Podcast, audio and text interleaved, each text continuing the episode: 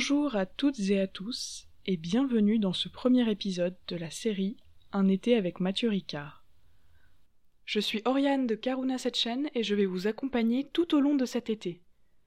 Aujourd'hui, nous allons ensemble nous questionner sur l'altruisme au travail. En effet, l'organisation du travail actuelle connaît une crise sans précédent. Si avant on ne jurait que par la rentabilité, l'efficacité et donc le stress, Aujourd'hui, les consciences s'éveillent enfin. Désormais, on cherche à être bien dans son travail. On souhaite s'y épanouir, on veut que notre travail ait un sens. Mais est-ce vraiment possible de changer les rouages d'un système si profondément ancré? Et si oui, comment moi, en tant qu'individu, je peux changer petit à petit les choses? Trois intervenants vont nous faire entrevoir des pistes de réflexion. Mathieu Ricard, moine bouddhiste français, photographe, écrivain, mais également scientifique, mais aussi Frédéric Laloux, spécialiste des organisations, qui a fait des études en école de commerce et qui a voulu réinventer le monde du travail pour s'adapter aux nouveaux enjeux. Enfin, Quentin Durand, directeur exécutif de l'ONG Karuna Setchen, qui a été fondée par Mathieu Ricard, interviendra également. Mais premièrement, demandons-nous ce qu'est un lieu où il fait bon vivre. Mathieu Ricard un lieu où il fait bon travailler.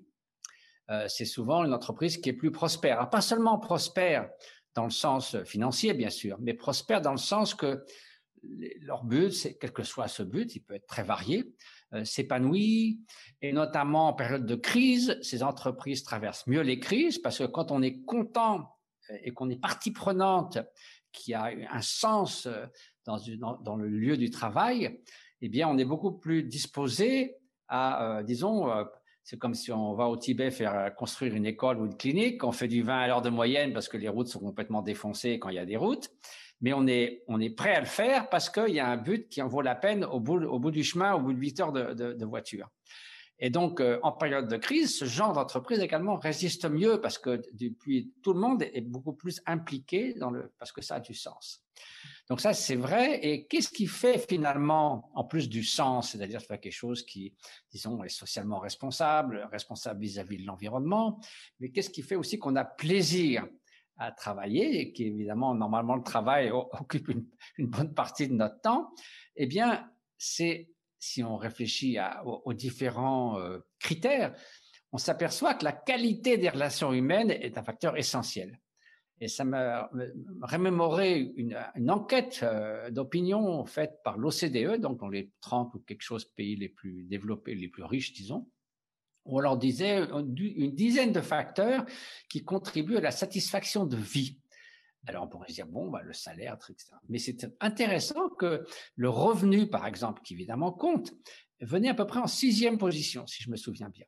Et le numéro un, c'était qualité des relations humaines. Et quand les gens se plaignent, les gens, mon lieu de travail est absolument invivable, c'est pas simplement parce que leur fauteuil ou leur chaise n'est pas confortable ou qu'on peut pas respirer, c'est parce que il y a des, tensions énormes, ils sont coincés entre un patron autoritaire euh, et puis des gens donc, qui dépendent d'eux avec très peu de marge de manœuvre, donc il y a une espèce de burn-out parce que leur créativité est complètement muselée, que même s'ils veulent faire quelque chose, c'est pas possible.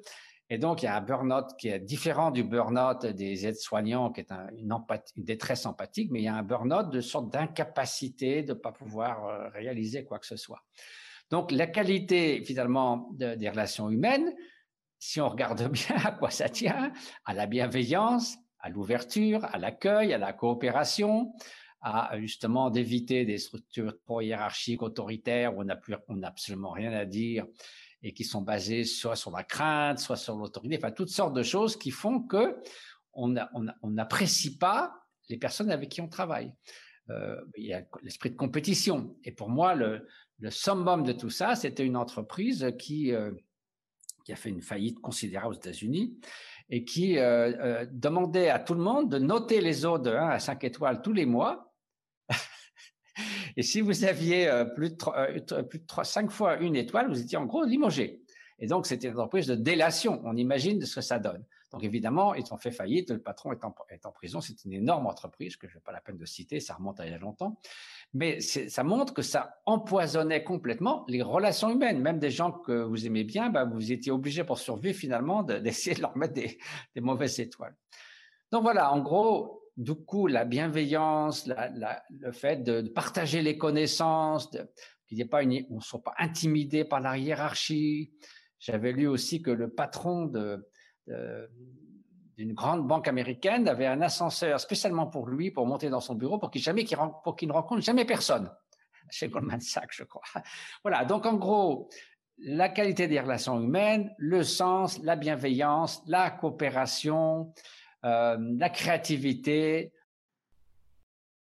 C'est le genre de valeur très mise en avant dans certaines organisations, donc que ce soit des entreprises avec une fibre philanthropique, mais aussi des entreprises axées RSE, donc développement durable, bien-être au travail, etc.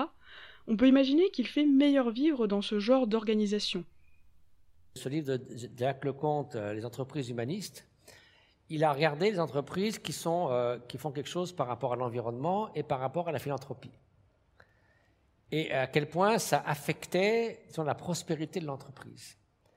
Et il s'est aperçu, parce que les gens qui disent, ouais, ça va nous affaiblir, on va tenir compte des externalités, donc on a moins de profit, donc ils vont hésiter. Il s'est aperçu que ceux qui faisaient ça à moitié, c'était une catastrophe. Il valait mieux qu'ils soient euh, greed is good, Bon, c'est un modèle que c'est clair. Et bon, ils ont une certaine réussite momentanément. Ça ne dure pas longtemps, ça peut flamber et, puis se terminer. Mais enfin, au moins, ils sont cohérents. Et il y a ceux qui, croient vraiment, qui ont mis ça au cœur de l'entreprise, aussi bien soit pour l'environnement, soit pour une composante sociale. Et ceux-là, on s'aperçoit qu'ils réussissent beaucoup mieux que les autres. Ceux qui font moitié-moitié, un petit peu comme ça, et puis quand ça va plus mal, ils arrêtent, puis c'est pour tout pour l'image, pour les brochures ça, ça leur porte tort presque. Il vaut mieux le faire, soit pas du tout, soit à fond. Donc c'est vrai que l'inspiration d'un leader, ou bien euh, que ça vienne d'auto-organisations comme Frédéric Laloux le, préconise, où il y a des grandes entreprises qui ont beaucoup moins de boss et de, chefs, et ça marche quand même très bien. Donc là, il y a vraiment un, esprit qui, imprègne l'ensemble de l'entreprise, et ça, ça, ça fonctionne très bien. Donc il faut aller jusqu'au bout et pas hésiter, pas avoir peur. Quelle est finalement la valeur maîtresse que l'on peut tous essayer de mettre en avant dans nos travails, dans nos organisations? La coopération, c'est tellement mieux de coopérer que se tirer dans les pattes. Le modèle du darwinisme social qui disait qu'il faut tous les uns contre les autres en compétition au sein d'une entreprise. Donc, la coopération, c'est quoi? Partager l'information, une hiérarchie moins rigide, une, sorte d'auto-organisation par la coopération et la, la transparence dans l'information des compétences. Ça marche beaucoup mieux, tout le monde est plus heureux. Et on sait qu'un lieu où il fait bon travailler, toutes les études ont montré que ce sont des entreprises plus prospères. Mais la coopération est-elle vraiment possible? Peut-on vraiment la mettre en œuvre dans le système actuel? Frédéric Laloux. Je trouve que c'est très déculpabilisant d'aussi regarder à côté du travail individuel qu'on a chacun euh, à faire, de regarder quels sont les systèmes dans lesquels on baigne. Et est-ce que ce sont des systèmes qui rendent l'altruisme, rendent la coopération facile? Ou est-ce qu'on est dans des systèmes qui, au contraire, nous poussent tellement dans la peur, dans le manque, dans un refermement sur nos propres besoins, que ça demande un effort énorme d'en sortir et d'aller vers, vers une forme d'altruisme? Euh, et donc, c'est vrai que souvent, des gens dans des quand il y a des choses qui vont mal dans une entreprise ou, ou dans n'importe quelle communauté humaine, on dit oui, c'est les, c'est les fruits pourris dans une communauté. Et quelqu'un disait, un psychologue disait, mais c'est pas le fruit qui est pourri, c'est le tonneau qui est mal conçu. Et ce qui fait que ça entraîne ce genre de choses-là. Et donc, c'est vrai que déjà, si on pense que soi-même aussi, si on a une vision qui est en porte-à-faux avec la réalité, si on pense par exemple que la poursuite d'un bonheur égoïste a une chance d'être de, de, de, couronné de succès et puis que c'est plus facile parce qu'on a à s'occuper qu'une seule personne et donc euh, on n'a rien contre le bonheur des autres, mais c'est pas notre affaire. Mais non seulement ça nous rend misérables euh, toute la journée parce qu'on moi, moi, moi, ça rend personne heureux, et puis on rend la misérable à tout le monde, et en plus ça marche pas parce qu'on est fondamentalement interdépendant, donc c'est un échec, et en plus ça vous rend la vie misérable dans ce genre de choses, c'est clair. En fait, il y a un autre modèle qui est bien plus puissant qui est en train d'émerger, qui considère que le corps, ou qui considère que les, sols en agriculture, ou qui considère que l'entreprise est en fait un organisme vivant. Tout comme tu dis, notre cerveau, avec ses 85 milliards de, cellules, ben, il n'y a, pas une cellule qui dit je suis le chef !» Et euh, ne pensez pas trop, hein, parce que c'est moi qui vais valider toutes vos pensées. Si le cerveau essaie de fonctionner comme ça, il s'arrêterait immédiatement. Il serait incapable de gérer la complexité s'il y avait l'entonnoir d'une hiérarchie. Cette nouvelle conception du monde du travail est déjà mise en œuvre dans beaucoup d'entreprises, plus qu'on ne pourrait le croire d'ailleurs. Peut-être pourrions-nous donner un exemple? Il y a par exemple 10 000 infirmières en Hollande qui n'ont pas de patron. Elles s'auto-organisent et ça marche très très bien. Le coût euh, pour l'État a diminué de 30% et tout le monde est heureux. Personne ne quitte cette espèce de communauté parce que c'est plus des rouages dans une grande machine, mais des personnes qui travaillent ensemble. Alors cette auto-organisation est élue chaque année par les soignants meilleure organisation, dans le sens où il fait vraiment bon travailler, et où tous les employés euh, des hôpitaux néerlandais cherchent à obtenir une place dans cette organisation.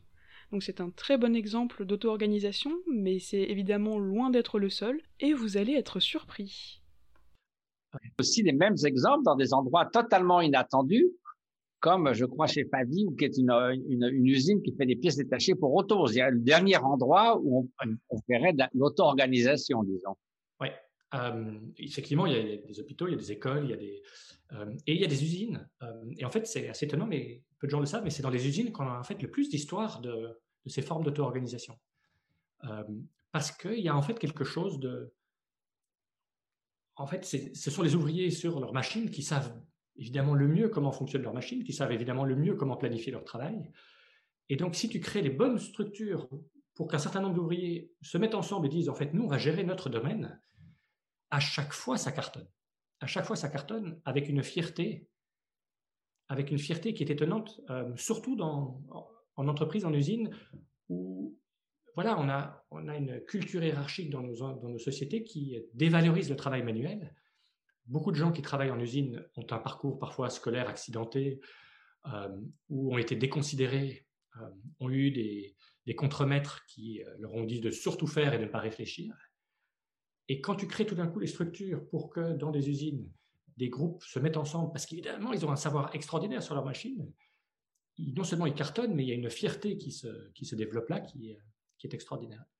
Et du coup quelque chose qui transcende même le lieu du travail. Le nombre de fois que j'ai entendu dire des personnes, en fait, ça a changé ma relation à la maison avec mes enfants, avec ma femme, parce que je suis tellement mieux dans ma peau, parce que, j'ai tellement plus confiance en moi, parce que, parce que je me sens valorisé, parce que je me sens utile, parce que j'apporte quelque chose, parce que j'ai appris à écouter mes collègues. En effet, ce genre d'organisation, en ayant un tel impact positif sur le bien-être de leurs employés, de leurs salariés, a également un impact indirect sur la famille, les amis, les relations sociales de la personne en question. Parce que forcément, la personne va ressentir davantage de bien-être, parce qu'elle est mieux dans sa peau, et donc elle va pouvoir elle-même avoir un impact positif sur son entourage. Alors on va pouvoir rendre ce concept d'auto-organisation ou de nouvelle organisation peut-être un peu plus concret. On va donc s'appuyer sur l'exemple de Karuna Setchen, qui est l'ONG fondée par Mathieu Ricard, où Frédéric Laloux est intervenu il y a déjà quelques années pour remodeler le fonctionnement. Mathieu Ricard et Quentin Durand, le directeur exécutif de Karuna, vont donc nous expliquer ce qui a été mis en place. Créer des cercles. Donc au lieu que, effectivement, il y a une sorte de top-down, on s'est aperçu qu'il y avait des gens qui étaient compétents dans certaines choses et qui avaient des compétences multiples.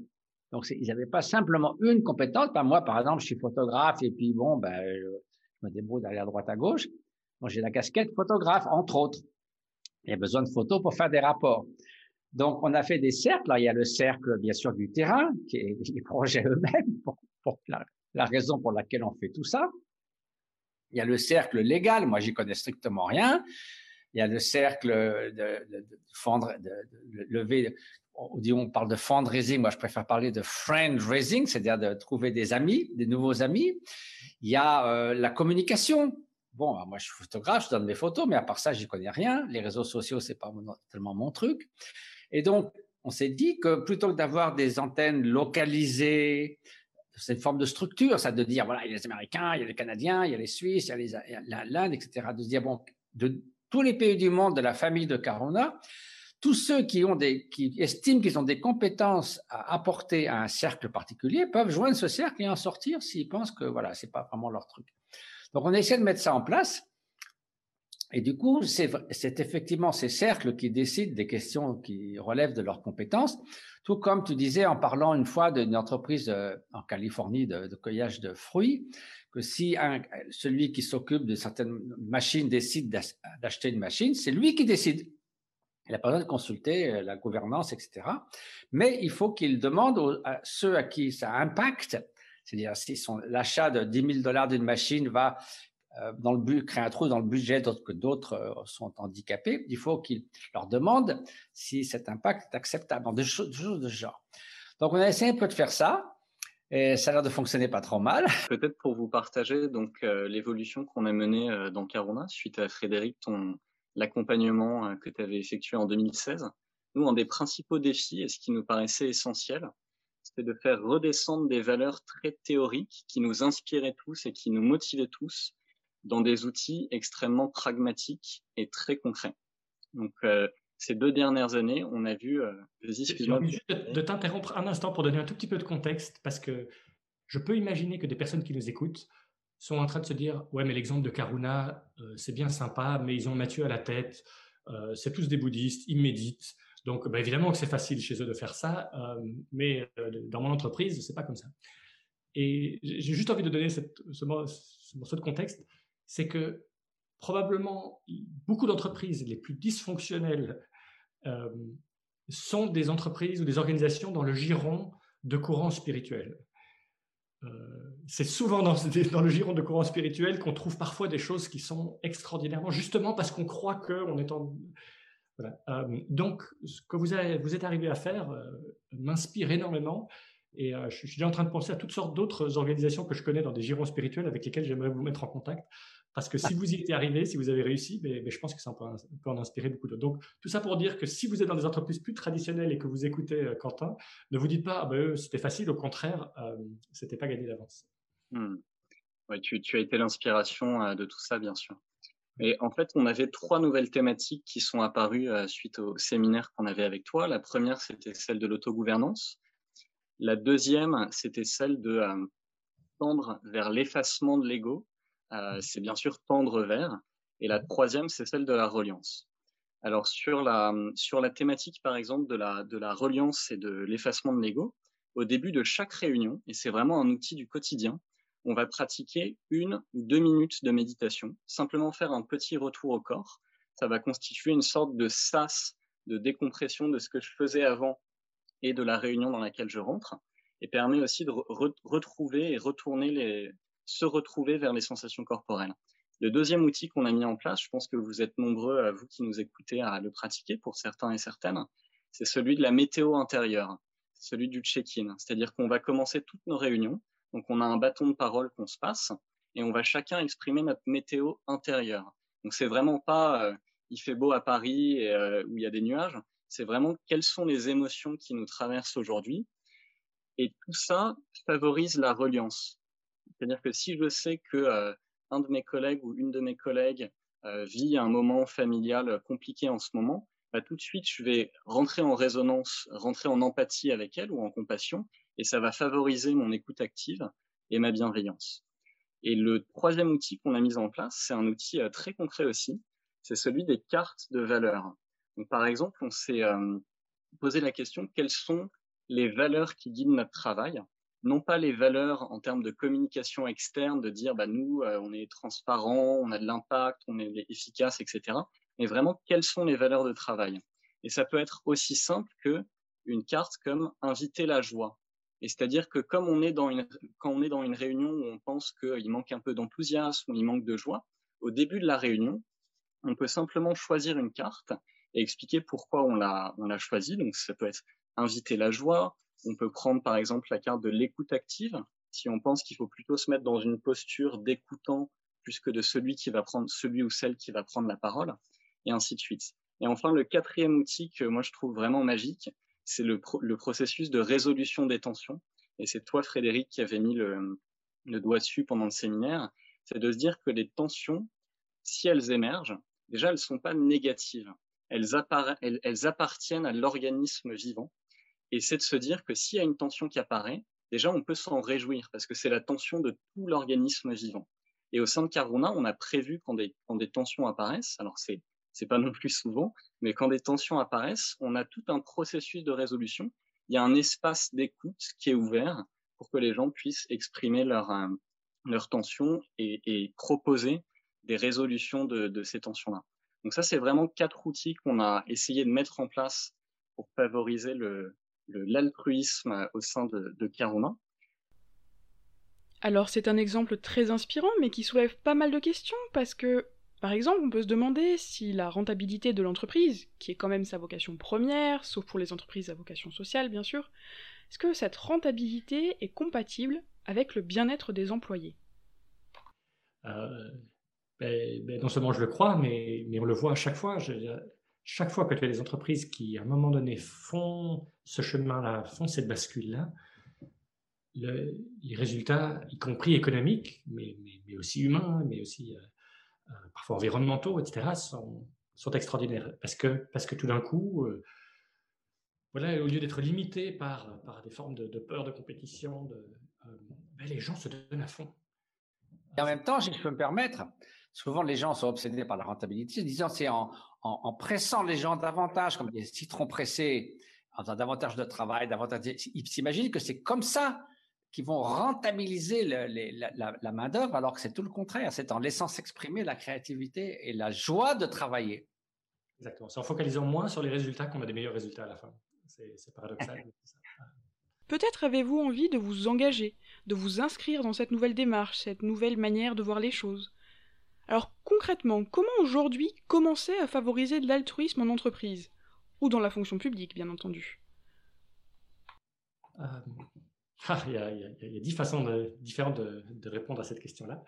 Euh, euh, pour moi, il y a déjà une, un travail que je trouve très précieux, que, qui m'arrive de faire de temps en temps avec, euh, des dirigeants, avec des personnes, c'est déjà de vraiment pour soi-même questionner euh, qu'est-ce qui en fait ne me convient plus dans le modèle actuel et qu'est-ce qui, euh, qu'est-ce qui m'attire, qu'est-ce que, où est-ce que je sens un appel et de vraiment solidifier euh, en soi cette envie, cet appel. Euh, parce qu'on va rencontrer énormément de personnes qui vont nous dire ah ouais mais non c'est pas comme ça que ça marche il faut comme tu dis comme disait Mathieu il faut presser les gens comme du citron mais t'es idéaliste mais t'es naïf mais t'es et donc donc plus on a une assise solide plus pour soi-même on a clarifié en fait voilà où je me retrouve hors intégrité avec avec le modèle actuel et voilà ce qui m'attire je sais pas encore comment je vais y arriver mais je sens que, c'est ça qui m'attire plus je vais être fort pour y aller parce que quelque part c'est une aventure dont on connaît pas exactement le chemin et on le découvre en y allant. Donc, ça, c'est une première, première chose. Euh, deuxième chose qui me vient à la chose, c'est euh, de se rendre compte que, en fait, c'est un, un, besoin, une envie que, que beaucoup d'autres personnes dans l'entreprise ont également. Donc, plein de personnes se pensent être seules en se disant je suis la seule ou le seul à être mal, je suis la seule ou la seule à, imaginer, à rêver autre chose. Et euh, si j'ose en parler autour de moi, les gens vont croire que, je suis fou. Euh, et en fait, si on en parle de la bonne façon, on se rend compte qu'il y a plein d'autres gens qui ont ces mêmes envies et ces mêmes aspirations. Et donc, c'est de se trouver des alliés pour ne pas être, euh, pour ne pas être seul. Et puis après, c'est une des choses qu'on peut faire, c'est de, commencer petit. c'est de se dire déjà autour de moi, avec ce que moi je peux faire. Je sais pas si je suis au milieu de l'entreprise, je suis un, manager au milieu de l'entreprise. Mais déjà avec mon équipe, on va déjà s'amuser, on va déjà essayer de faire autre chose la prochaine fois qu'on me demande d'en haut de dé définir des objectifs, au lieu de le faire seul comme manager, je vais le faire avec toute l'équipe. Euh, la prochaine fois que je vais avec euh, euh, que je vais à une réunion, euh, je demande qu'il y ait quelqu'un de mon équipe qui aille à ma place et je vais lui faire confiance.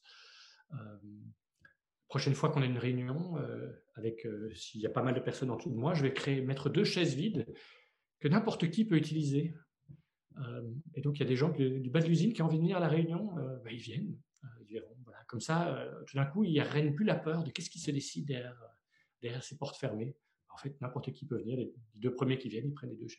Donc voilà, de, commencer à expérimenter autour de soi euh, avec euh, toutes sortes de, pratiques. Euh, Et c'est aussi peut-être faire appel à l'humanité, évidemment, des gens, au lieu simplement de leur fonction.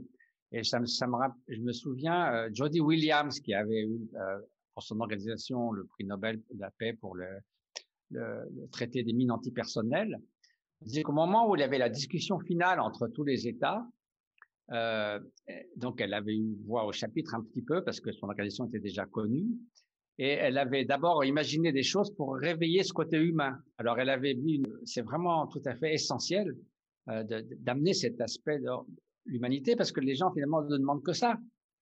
Et très souvent, ils vous disent, oui, on voit bien que le système marche pas, mais dès qu'ils sont ensemble en, congrès ou en conférence, ben ça, ils sont obligés de retomber dans le même système parce que c'est, voilà, c'est comment sauver l'euro, c'est faire ceci, c'est faire cela, même s'ils savent qu'au fond d'eux-mêmes, que le système est complètement déraillé. Et si on voit qu'un système où il y a 20 personnes qui ont la même fortune que les 25% les plus pauvres de l'humanité, on, se dit bien qu'il y a quelque chose qui, qui, est fondamentalement malsain et qui est dysfonctionnel euh, à tous les degrés. Donc si on comprend bien, c'est une démarche qui commence avec un travail sur soi, donc réfléchir à ce que l'on veut vraiment. Mais en fait, comment on peut faire dans une entreprise qui valorise la compétitivité, presque l'agressivité si on veut? Comment faire dans ce cadre-là pour créer de la coopération, de l'altruisme ou encore de la bienveillance? Il y a deux choses. D'abord, le défi personnel qu'on peut avoir quand on se trouve dans une situation qui évidemment est comme celle que vous décrivez. Donc ça, c'est difficile de faire bouger des montagnes, mais en même temps, bon. Mais il y a aussi la réflexion de groupe dans l'entreprise. Il y a quand même des gens qui travaillent ensemble, qui peuvent avoir une réflexion. Et ce qui est formidable avec euh, la, recherche, on pourrait dire, scientifique, ou toutes les, connaissances acquises, c'est qu'on peut les mettre à utiliser à bon escient.